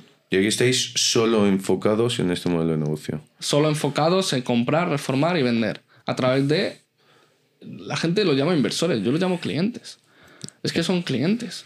Es que cuando, Para ti sí. Para mí sí. Es que cuando. No, es que captar inversores es que es súper difícil, pero si es que tú tienes un servicio que le vendes a un cliente. Entonces, no es un inversor, es un cliente. ¿Qué quiere tu cliente? ¿Qué necesidades tiene? Falta de tiempo, falta de conocimiento y falta de una oportunidad en la que invertir. Eso Ofrécesela. Sí, sí, a mí muchas veces me viene. Nosotros hemos levantado varias rondas de financiación para Talent Class. Mucha gente nos pregunta, a otros inversores nos dicen, o sea, otros eh, emprendedores nos dicen, oye, ¿y cómo, se, ¿cómo levantas pasta de inversores? Me parece súper complicado. Y yo les digo, oye, estás pensando con la mentalidad de un, de un emprendedor o con una persona joven que quiere levantar financiación, pero ponte por un momento en los zapatos del inversor. El inversor lo que quiere es una persona que pueda multiplicar su dinero. Un inversor está deseando invertir su dinero en las personas adecuadas o en los activos adecuados. Por lo tanto, si eres esa persona, te va a resultar muy sencillo captar financiación o inversión. Claro. ¿Cuál Y yo es? no tocaba el dinero, que eso es algo que también la gente no entiende. O sea, yo no cojo. Ahora, por ejemplo, ahora yo trabajo con préstamos participativos o con préstamos. A mí me ingresan la pasta en cuenta mis inversores a día de hoy. Siempre con unos mínimos para no. Porque si no serías un fondo y tenías que estar aprobado por la CNMV y mierdas así. Pero yo recibo pasta de mis inversores a día de hoy. En aquel entonces, a mí nadie me venía y me decía, toma medio millón y me lo dejaba encima de la mesa. Yo lo único que le decía al tío era un trabajo de consultoría. Yo le decía, mira, tengo esta oportunidad, ya la he cerrado, la he negociado, he ofertado. Yo ponía eh, la señal, ponía la reserva, hacía un plan de viabilidad que era sencillísimo: coste de compra, menos impuesto, menos reforma, precio al que estimo la venta, por qué estimo este precio de venta, resultado final y porcentaje de rentabilidad. ¿Te interesa o no? Sí, perfecto. Cómprala, vamos a notaría, te acompaño, tú la compras, la pones a tu nombre. Este es el proveedor de reformas con el que trabajo, estos son los costes, me encargo de la gestión. Me encargo de absolutamente que todo vaya bien, hago un plan de venta, vendo el piso, hemos ganado 40k, perfecto, 70% para ti, 30% para mí. No he tocado el dinero ni lo he puesto. Y he ganado dinero de una inversión inmobiliaria. ¿Cuál es el, el inversor que más, eh, más potente hayas captado o que más te haya impresionado de El- todos los que has ahora, a día de hoy trabajamos con un inversor que es de lo más grande que hemos trabajado, que ha invertido en proyectos muy conocidos, que no, no puedo decir, pero que hablamos de muchos millones de euros. Oye, y a mí me gustaría que contaras qué pasó en la Latina, en Madrid, y con pelos y señales. Esto nos pasó todavía en transición a, al, a la empresa. Ah, no habíais montado. Todavía no habíamos ni Hostia. montado el, Cuenta, el cuenta, business, porque- ¿vale? A nosotros nos llega en la- a la mesa, eh, trabajábamos con un- uno de estos proveedores de los que os hablaba, ¿vale? 2018, ¿no? Por ubicarme. 17, sí, bueno, un 18. poquito antes. Esto fue a mitad del 17. Dejando la Entre el inmobiliaria 17 y el 18, montando sí. vuestro proyecto. Sí, fue ya, ya estábamos buscando oficinas, o sea, estábamos ya para, para echar humo de allí. Y nos llega eh, uno de los proveedores que era un proveedor de edificios. Pues nosotros siempre íbamos a por todas, ¿sabes? Dijimos, pues si un, si un piso da pasta, imagínate comprar un edificio, ¿no? Entonces, además el inversor nos pedía edificios, nos decía, chavales, hay que enfocarse en los edificios, que ahí donde está el dinero, que no sé qué, que no sé cuánto. Nos llega encima de la mesa un edificio de nueve propiedades en la calle Aguas 13, que es la latina, ¿vale? Nueve propiedades, la fachada preciosa, típica fachada representativa de ladrillo en una calle en pleno corazón, casco histórico brutal, ¿vale? 1.800.000 euros de compra de un fondo catalán que lo quiere vender, lo tenía en rentabilidad, todos los inmuebles estaban alquilados, lo tenía en rentabilidad y lo quería soltar. Esto ocurre además justo en un momento en el que el mercado estaba mm, un poco todavía resacoso de, la antigua, de la anterior crisis, ¿no? Todavía los precios no se habían ajustado. Estábamos todavía que mientras hacías una reforma te subía el precio, ¿no? De, dos meses eh, en adelante el precio cambiaba. Estábamos en una época de mercado que esto es también es algo que yo siempre digo. Obviamente no fue suerte, pero estaba en el momento adecuado, con un modelo de negocio adecuado, en un momento de mercado que ahora no hay. ¿Sabes? Que lo habrá, porque todo es cíclico, pero me comí una subida, tío, 100%. increíble. Yo justo en esa época llegué a Madrid también, en 2015, y claro, y comprar los, ya no digo de venta, de precio de alquiler de 2015 ahora, han subido una Yo en un barbaridad. año, eh, eh, ya después de esto, en- te dije que había vendido por primera vez un piso dos veces. Pues en un año, en esta época, vendí un piso tres veces a tres precios diferentes. o sea, para que te hagas una idea de las subidas que habían. Ese es el era récord. brutal. Era brutal. Tú hacías una reforma y mientras estabas reformando, te subía 20k el precio de la casa. Es que ya no te ganabas la pasta de la revalorización por reformar, te ganabas pasta también por la subida de precio del Luego fue la caída gorda. Bueno, caída no hubo realmente. En, inmobiliario con la crisis. No, no, pero te hablo, te hablo, o sea, ya había pasado la crisis. Ahí dices posterior a la Claro, crisis. esto fue posterior a la 2017. crisis. Vale, vale, vale, Claro, o sea, te estoy hablando de que em, los precios de 2000, entre Claro, que tú 2012 ibas y para 2015, claro, entre 2012 fueron, entre 2012 y 2014 fueron los precios suelo, ¿vale? 2014, em, do- a partir de 2015 se empiezan a levantar un poquito. 2016 vemos un poquito de recuperación y 2017 empiezan, a liarse. empiezan a liarse, ¿vale? ¿Y qué sucede con este edificio? Bueno, entonces decimos, sí, sí, sí, sí, vamos para adelante. Claro, el inversor nos dice, pero a ver, mm, ¿tenéis algún tipo de experiencia con edificios? Nosotros, pues claro. Pues sí, venga, vamos para adelante. Que no teníamos ninguna experiencia ninguna, pero hostia, un millón punto ocho eh, de reventa, estábamos hablando de más de 4 millones de euros. Dijimos, vamos para adelante. Entonces, primer reto, cerrar la operación con un intermediario siendo intermediarios. Entonces, claro, porque ellos no querían trabajar con intermediarios, querían trabajar directamente con el que compra. Entonces, bueno, pues nos hicimos pasar por los socios de la persona que compra, fuimos para allá, eh, dejamos talón, hicimos la reserva, entramos al edificio, compramos el edificio, segundo reto, todos los pisos alquilados. Vencimientos de contrato a un año y medio, dos años. No puedes echar a la gente, pero tienes que empezar obras, porque quieres salir de la operación lo antes posible. Una operación de un flip, yo ahora mismo salgo entre 3 y 6 meses. En un edificio te vas a, entre 12 y 18 meses de esas magnitudes más o menos. Quieres salir lo antes posible. El tiempo es dinero en este negocio, en, todos, pero en este más. Un mes tarde en venta es, te va a batir. Entonces había que controlar. Yo en ese momento no tenía ni puta idea de esto. Pero bueno, hay que echar a los inquilinos, ¿vale? Pues aquí lo que hicimos fue negociar indemnizaciones. ¿Vale? Fuimos a hablar con cada uno de ellos, al que le quedaba muy poco, lo torturamos un poquito, en plan, van a empezar las obras, aunque no te vayas, esto va a ser insufrible, te tienes que ir, esto ya verás, luego los haters, me van a poner a, a caldo, pero Que bueno, había que vaciar el edificio. A otros que les quedaba más tiempo de contrato, pues les ofrecimos pasta, a otros los reubicamos en otros inmuebles, en, otro alquiler, y así vaciamos los nueve. Tercer reto, una Eso es renta un desfase, antigua. ¿eh? Un dices desfase. rápido. No te imaginas, tío. O ¿Cuánto, sea, cuánto tardaste? tardamos casi cuatro meses en Hostia. desalojarlo. Ya, pues fue rápido, ¿eh?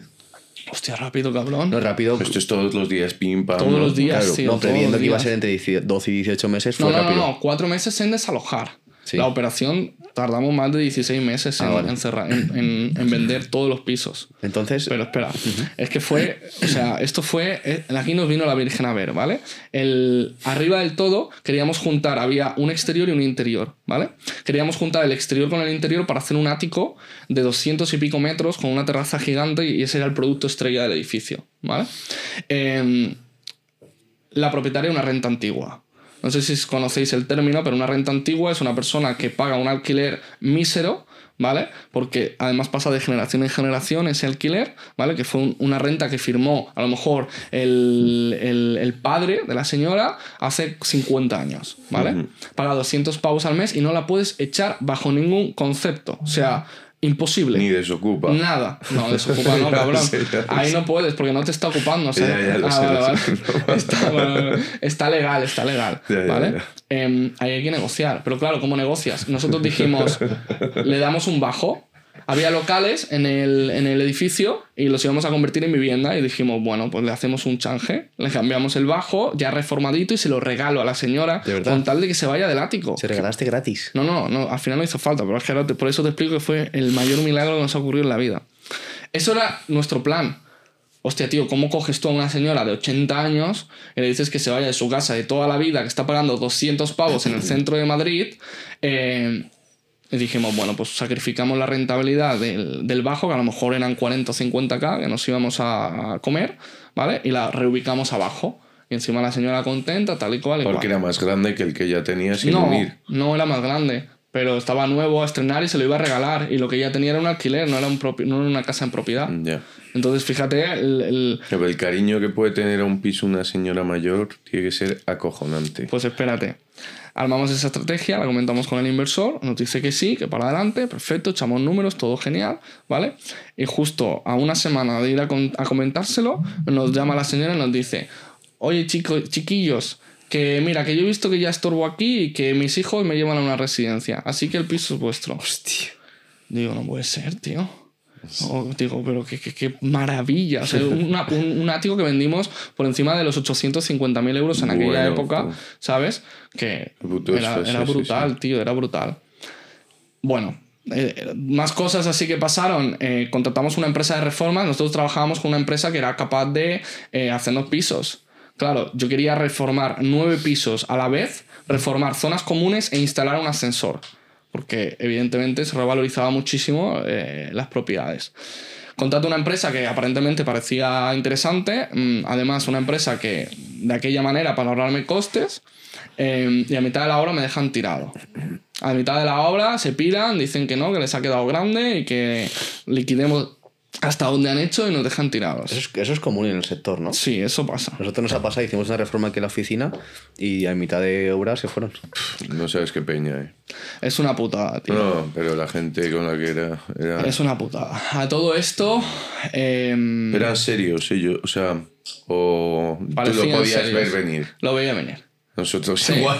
Veía venir que en alguna me le iban a liar. A todo esto se nos cae un, un obrero, el, el- el- el tipo salta de la escalera, ¿vale? Estaba en una escalera subido, haciendo no sé qué, salta y claro, estamos levantando suelo, edificio de 1800 y pico, que las paredes son de cañizo y barro, ¿sabes?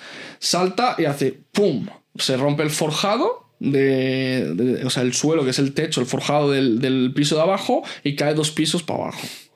Se rompe la pierna. Nos quiere demandar. La has liado. La he liado parda.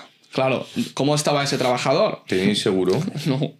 Bueno, si no tenéis licencia, ¿Qué ¿qué coño a ¿Qué tener seguro? seguro? Claro. Yo empiezo a hacer las obras a puerta cerrada, porque por tiempo ya nos habíamos comido un montón de tiempo con el tema de los inquilinos, empiezo a hacer las obras a puerta cerrada. Esto es un sacrilegio, o sea, a día de hoy no se me ocurre, y menos con la exposición que tenemos, hacer, vamos, una obra en un piso de alquiler sin, sin irme al ayuntamiento a pedir una licencia. Estás loco, Pero en tío. aquel entonces a puerta cerrada. Tú pasabas por la calle y escuchabas pum, pum, pum, y no había obra ahí, ¿eh? Hasta que ya luego la, la conseguimos. Pero bueno, claro, O sea, todo mientras esto... hacéis la obra y vais consiguiendo la licencia Claro. por si cae, ¿no? Claro, había que conseguirla, tío. Estás reformando un edificio de nueve propiedades, o sea, era un canteo. Para hacerlo el desescombrado nos la vimos y deseamos. ¿Qué hicisteis con el obrero que se cayó? ¿O cómo solucionas el problema de no tener un seguro? Pues me tocó pagarle. Claro. O sea, entre casi la abuela, el otro, Me tocó te vas pagar- haciendo cálculos y decías menos, menos. ¿no? Claro, sí, y luego el retraso de la, del ascensor. Porque, claro, el ascensor te lo tiene que aprobar la comunidad de Madrid, el ayuntamiento. El ascensor estaba preaprobado, ¿vale? Y aparentemente lo, lo podíamos poner. E hicimos el hueco, todo perfecto y demás. Pero faltaba no sé qué firma de algún concejal, de no sé qué, qué pasaba. Yo ahí no me enteré, se lo llevo José, que es mi socio. Pero bueno, se retrasaba el ascensor. Teníamos que salir a la venta. Queríamos salir a la Y el venta. ascensor, el cliente te lo lleva, aunque no, o sea, me refiero. Yo lo eh, vendí con Zardoya, ascensor. Otis o la que sea, te lo lleva sin que tengas la licencia. No. Eso no funciona. No. O sea, ellos trabajan sí que. O sea, si tú, si a ti la Comunidad de Madrid no te ha autorizado y ya ellos tienen permiso para instalarte el ascensor, no te lo instalan. O sea, no, no, la gente yo no puede a tener un ascensor en su pisos. piso. Yo empiezo a vender los pisos, eh, ya los pisos que ya me estaban a punto de acabar la reforma, eh, el hueco del ascensor hecho, y yo vendía los pisos con ascensor sin saber todavía si me lo iban a poner. Rezando todo lo que sabía eh, para que me pusieran el puto ascensor, porque si no me tocaba devolver señales, un evidentemente. tobogán quedaría de puta madre ahí para Quedaría guapísimo. Sin ascensor. Em, se retrasó el ascensor muchísimo. Empezaron a vivir ya personas en los pisos y todavía no había ascensor.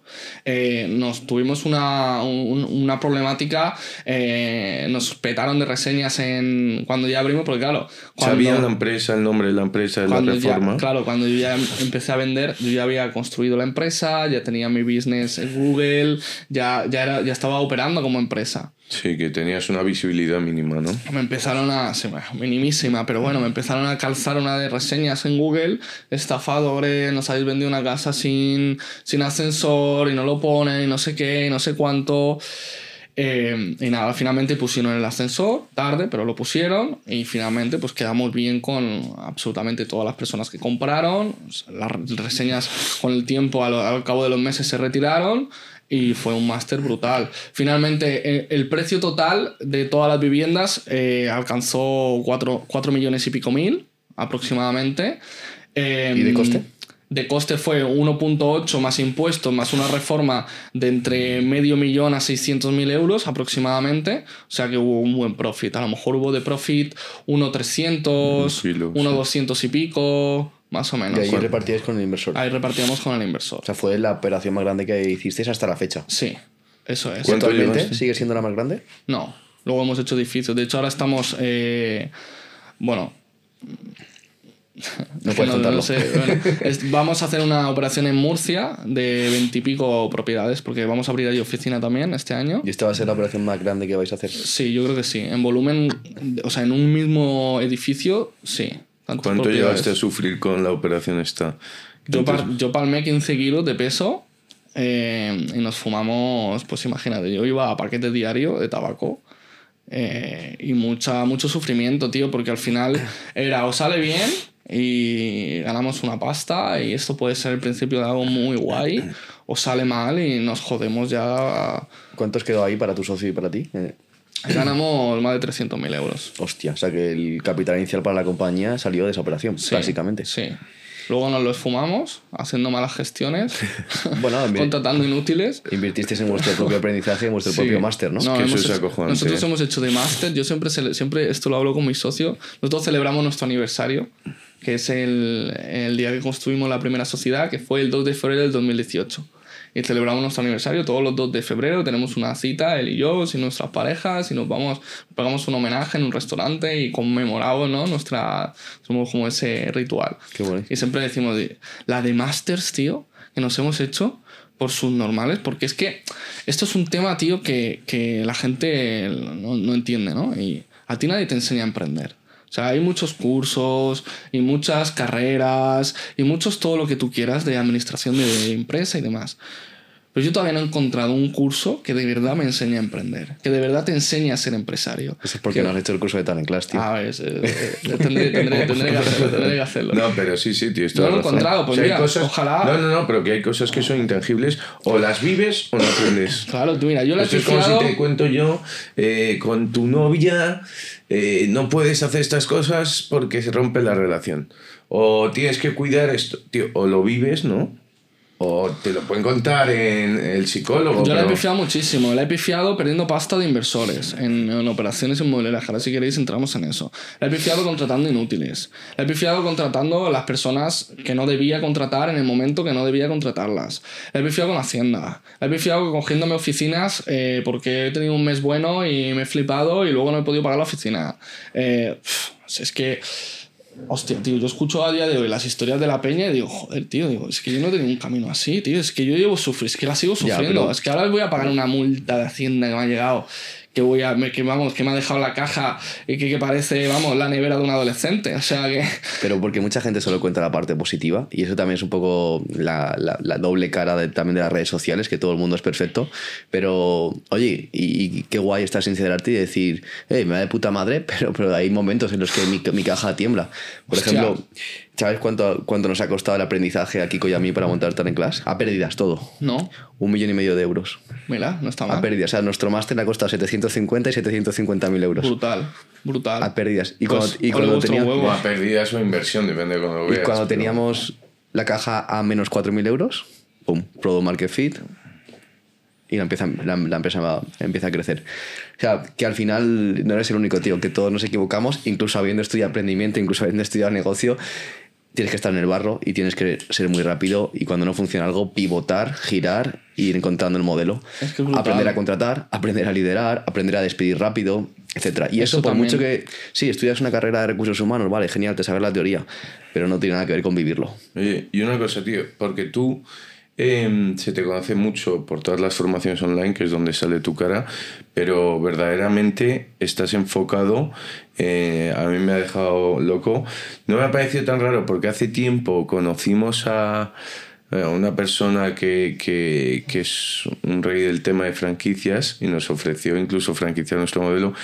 Que yo me quedé flipando y dije, tío, eh, no, no, bueno, lo primero no queremos ahora mismo, pero joder, te deja que pensar. Entonces, me encanta eh, las diferentes empresas que tienes, me molaría mucho que la gente pueda conocer, ¿no?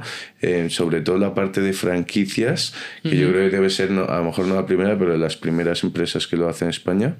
Yo creo que ha sido la primera que ha paquetizado la propuesta de valor de asociarse con un propietario, pagarle la reforma y ofrecerle una venta por más dinero. Porque, pues, es como hablábamos antes, el negocio inmobiliario es más antiguo que la tos. Personas reformistas, players del sector que le hayan ofrecido en algún momento a un cliente, oye, mira, te reformo la casa que está así un poco chunga, eh, la revalorizamos y la vendemos por más y vamos a pachas. Esto seguramente se habrá hecho un montón de veces, ¿no? A mí me ha llegado gente a decir, es que no has inventado la pólvora. Pues no, no he inventado la pólvora, pero he cogido una idea que, que, yo creía que era buena para que todos los jugadores de una operación pudieran ganar, cosa que normalmente no pasa. Eh, la he paquetizado, le he puesto un nombre y le he hecho un marketing, ¿no? Y ha funcionado. Entonces, eh, yo creo que hemos sido los primeros. Ahora sí que están saliendo un montón de copias, ¿no? De que, que pues hacen una propuesta de valor similar, pero pues no de la misma calidad, ¿no? Salen como lo que yo llamo, ¿no? Las copias de AliExpress, ¿no? Que vienen y se creen que esto es, es un contrato y, y, en dos días vas. O sea, para que un propietario, tú entres a su casa, le digas que la vas a tirar entera abajo, que la vas a reformar no como él quiere, sino como tú consideras para venderlo al precio que quieres, con la promesa de que se venda a ese precio y que dentro de seis meses le vas a dar un 20% más de lo que a día de hoy vale su casa, para eso tienes que tener una confianza brutal. Eso no se consigue que confíen que tú eres el que sabe, ¿no? Claro. Que es el eso... problema que nos contabas antes, ¿no? Uh -huh. Que la gente que aún así os cuesta convencer, pero la gente te dice, oye, mi casa vale medio kilo. Y le dices, no, tío, tu casa ahora vale claro. 300. Eso es uno de los principales cuellos de botella. O sea, si, si yo no tuviera. O sea, si, si la persona realmente tuviese los pies en el suelo, si el 100% de los propietarios tuviesen el, los pies en el suelo de que su casa vale lo que vale porque mis agentes no llegan a bajar el precio. Hacen una tasación de mercado hasta el último céntimo. Es que a mí no me interesa que decirle al propietario que su casa vale menos. Es que yo voy a ganar pasta con la revalorización del inmueble. Y del mercado, claro. No, ya del o sea, mercado. No, no de la revalorización, pero tasándolo como el mercado. Claro, claro. Eso o sea, al final tu inmueble hoy vale 100 y Eso vale 100. No te ofrezco 90 como los instabuyers. No. Yo te, te digo 100 y te garantizo que tu casa hoy vale 100 y pedimos todas las tasaciones que quieras. Es que somos súper transparentes en ese sentido. ¿Por qué? Porque mi propuesta de valor gira en torno a ese propietario. Es que mi propuesta de valor es que el propietario gane más. Total. Es que es, es, ahí donde nos hemos enfocado. Que fue. Esto, este, esta transición de modelo de negocio surge en pandemia. Yo entro en pandemia con 14 horas paradas. Eh, y con mi socio discurriendo y demás, decimos: hostia, tío, va a cambiar el pensamiento, el, el comportamiento del consumidor. O sea, llevamos dos meses y pico en casa, encerrados. Normalmente, ¿cuánto tiempo estás en casa? O reventó eso. Yo la piso para, yo la piso para dormir. Igual Ya está. que todos. Y ya está, ¿no? Te encierran dos meses en tu casa y empiezas a darte cuenta de que tu despensa es pequeña, de que igual una terracita te viene bien, de que igual una habitación más no estaría mal, ¿no? Entonces yo, esto lo vimos junto a nuestro director de marketing, de aquel entonces nos dijo, chicos, tenéis que tener en cuenta que vosotros no vendéis casas, vendéis productos. Y los productos se tienen que adaptar a las necesidades de vuestro cliente. Y el que compra una casa no es un comprador de una casa, es un cliente. Ahora, vuestro cliente va a cambiar por lo menos sus exigencias y cómo se comporta a la hora de comprar. Hay que darle una vuelta al modelo. O sea, la gente quiere más. La gente quiere ¿Tú más que y la mejor. gente quiere más desde la pandemia? Sí, quiere más y mejor. Y ahora ya no vale con lo justo. Ahora el que ofrece mejor producto al mercado con mejor packaging gana la partida. Entonces, esto es algo que lo vais a, lo vais o sea, a ver. La gente está dispuesta. O sea, quiere vivir mejor y pagar más. O pagar lo justo O pagar por lo algo justo, que esté pero sabe bien perfectamente hecho. lo que quiere. Tú y- ahora coges por la calle y a cualquier persona que le preguntes, ¿te apetece meterte en una obra? Te va a decir que no. Eso es lo primero. La gente quiere comprar las cosas ya bonitas, no meterse en quebraderos de cabeza de reformistas, de precios, de tonterías. Luego, por otro lado, o sea, tú fíjate, tienes esa vía, ¿no? Eres más competitivo porque ofreces un producto mejor al precio de mercado. Es que aquí no hablamos de subirnos a la parra. A precio de mercado, producto mejor, más competitivo. Yo estudio la zona y veo que en la zona no hay tres baños eh, con tres habitaciones. Si la distribución de la casa me lo permite, voy a meterle un baño más. Ahora, ya tengo una ventaja competitiva frente a mi competencia. El problema de muchas personas es que no entienden el negocio creen que simplemente es vender casas. No, tío, tú tienes un mercado con un público potencial, con unas necesidades y un producto que tiene que enfocarse a él. No puedes vender por vender, que es lo que ocurre en el mercado. Yo compito contra personas que venden por vender. Es decir, tengo una casa, la quiero vender normal, ¿no? Tengo una casa, la quiero vender y ya está. No adapto mi casa a mi público.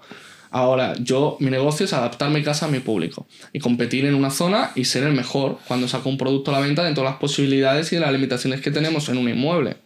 Segundo, el poder adquisitivo de las personas en España, por lo menos, cada vez es menor, ¿no?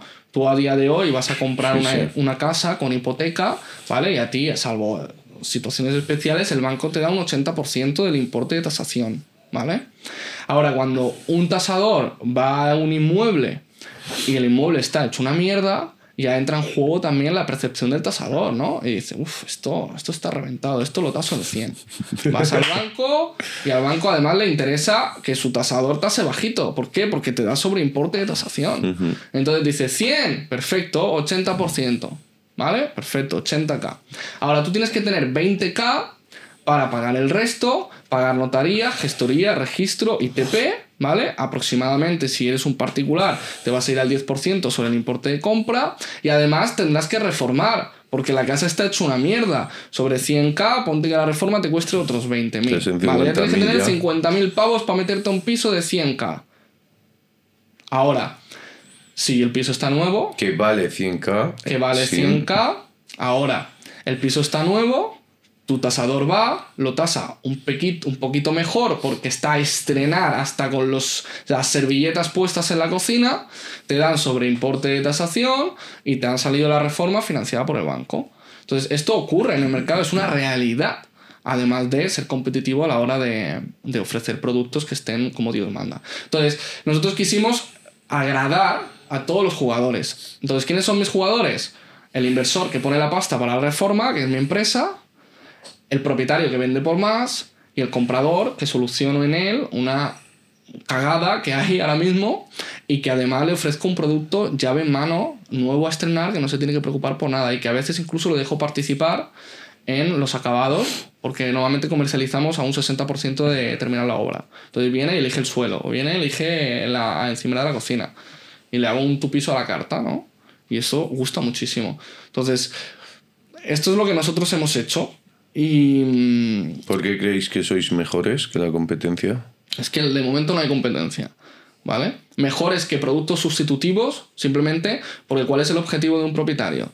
Tú, tú, te has matado toda tu vida para adquirir tu casa, ¿no? La has terminado de pagar y ahora la quieres vender. Y te viene el inversor buitre que te quiere cascar eh, un 20% menos por tu casa o te viene la inmobiliaria que te cobra un 6% masiva sobre tu precio de mercado. Porque esto de, no, no, ponlo por encima, como te dicen muchos propietarios, no, un 6% masiva, sí, ponlo por encima.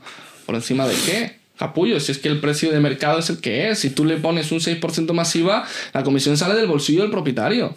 No sale de, o del bolsillo del comprador, que a su vez repercuta del propietario. Entonces, ¿cuál es el objetivo de un propietario? Vender su casa lo mejor posible, lo más rápido y por el mejor precio. Yo no te puedo ofrecer quizá rapidez, porque tengo que reformar, pero sí te puedo ofrecer que si quieres llevarte hasta el último céntimo que te puedes ganar por tu casa, te lo voy a dar. Entonces yo cumplo con el objetivo de un propietario que quiere ganar lo máximo por lo que es más importante para él, que es el patrimonio de su vida. Y esto las empresas no lo han sabido valorar o no lo han sabido ver porque miran nada más que por su bolsillo. Y no es que seamos hermanitos de la caridad, que aquí vamos todos a por lo mismo. Es algo muy bonito. Exacto. Que luego, obviamente, tú sacas pasta de Yo saco mucha pasta, evidentemente. A mí me parece un modelo súper innovador. Antes, cuando nos lo has contado, me ha parecido brutal. Y creo que es súper atractivo para cualquier inversor, o ya no inversor, sino cualquier persona que tenga algo de dinero ahorrado y quiera moverlo. Porque la gente debería invertir en el sector real estate y con tu modelo en vez de, como he dicho al principio del podcast, startups, criptos, em, yo Creo, yo confío en, en, una inversión diversificada. Yo tampoco mm, pretendo que todo el mundo invierta en real estate y que solamente invierta en real estate. yo considero que tengo un producto de inversión muy atractivo porque para comprar un inmueble, por lo menos aquí en Madrid, tú tienes que, o en cualquier parte de España, entre 100.000 y medio millón para poner de precio de compra lo que te quieres gastar en la reforma, te necesitas un capital bastante fuerte. Si tú solamente inviertes en la reforma, como hacemos nosotros, al final la barrera de entrada es mucho, mucho menor y por ende la rentabilidad en porcentaje sobre el capital invertido también es mucho mayor. También puedes abarcar muchas más operaciones y esto te ayuda a diversificar. Yo antes con medio millón hacía una operación, ahora con medio millón hago 10. Entonces mi, mi riesgo está mucho más diversificado, mi rentabilidad es mayor y mi barrera de entrada también Total. es menor. Sí, que puedes Entonces, hacerlo tú solo, pero a lo mejor harías uno o dos a la vez. Correcto. ¿Cuántos pisos podéis hacer al año? 60 estamos ahora más o menos. 60 al año. Sí. Eso Y vosotros. ahora cada vez más. Porque ¿en qué ciudades estáis? Ahora estamos Para que abiertos. expliques un poco Sí. cómo es la organización y qué quieres conseguir. Nosotros queremos, ¿Y queremos lograr la- las mil operaciones al año. Es Vivify, ¿no? Biflip. Biflip, coño, perdona. Biflip. Que o sea, entre una a la otra. Sí, sí, no, no te preocupes. Es, es Biflip. Nosotros, eh, al poner el nombre, queríamos eh, conseguir la verbalización del nombre y es algo que ya hemos conseguido. A nosotros la gente nos llama y nos dice, quiero hacer un Biflip. Y eso es algo que era un gran reto a nivel naming, a nivel marketing, porque nosotros decíamos, tú cuando, cuando quieres pedir comida a domicilio, no pides comida a domicilio, pides un fucking globo. Y, y luego envías un WhatsApp y no un mensaje. Claro, exacto. O pides un Uber, no pides un coche con conductor privado. ¿No? Entonces yo dije, pues yo quiero que una persona que quiera ganar más por su casa necesite hacer un big flip. Entonces toda la publicidad ha ido enfocada a, ¿quieres ganar más dinero por tu casa sin invertir dinero? Entonces haz un big flip. Entonces pues todo el mundo ya nos viene diciendo, es que yo quiero hacer un big flip, ¿no?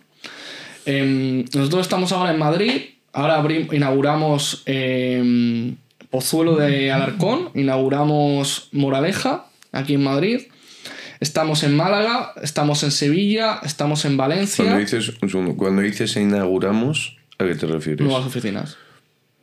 O sea, estás ya a lo Gilmar, pim pam. ¿no? Estoy poniendo al lado de cada inmobiliaria una puta oficina Biflip. Qué grande. Exacto, eso es lo que, ese es el- eso es lo que estamos haciendo. Em, Ibas por Valencia, perdona. Nada, Valencia. eh, ahora, de hecho, el, el mes que viene vamos para ir a inaugurar. Eh, Sevilla ya está en activo. Y luego vamos a Granada, Santander, Canarias.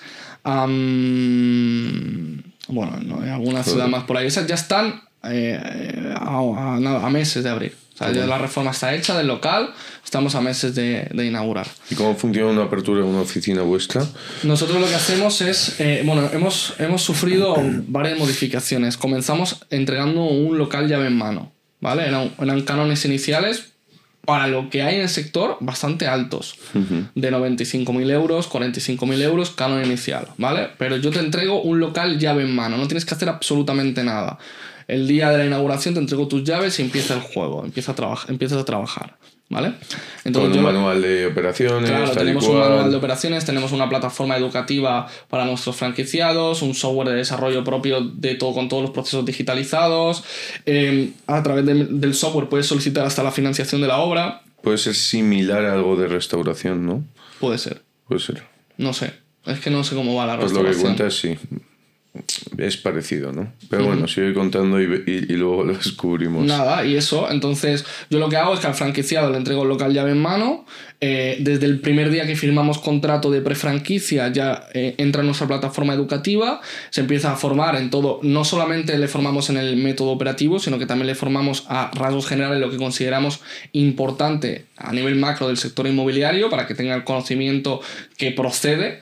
Em, y luego le formamos a nivel operativo al franquiciado y a los empleados con los que vaya a comenzar, que mínimo exigimos uno eh, durante los primeros seis meses y dos a partir del, del sexto mes. ¿vale? Em, luego aparte, bueno, le damos formación del- de cómo funciona el software y, y todo está in-house. Nosotros todo lo que es marketing, análisis de inversión, em, absolutamente todo lo que te- se te ocurra, todos los departamentos, exceptuando el comercial, está in-house desde la central. Todo lo demás, lo, o sea, el- lo que es la parte física y comercial, la hace el, el comercial del franquiciado en oficina.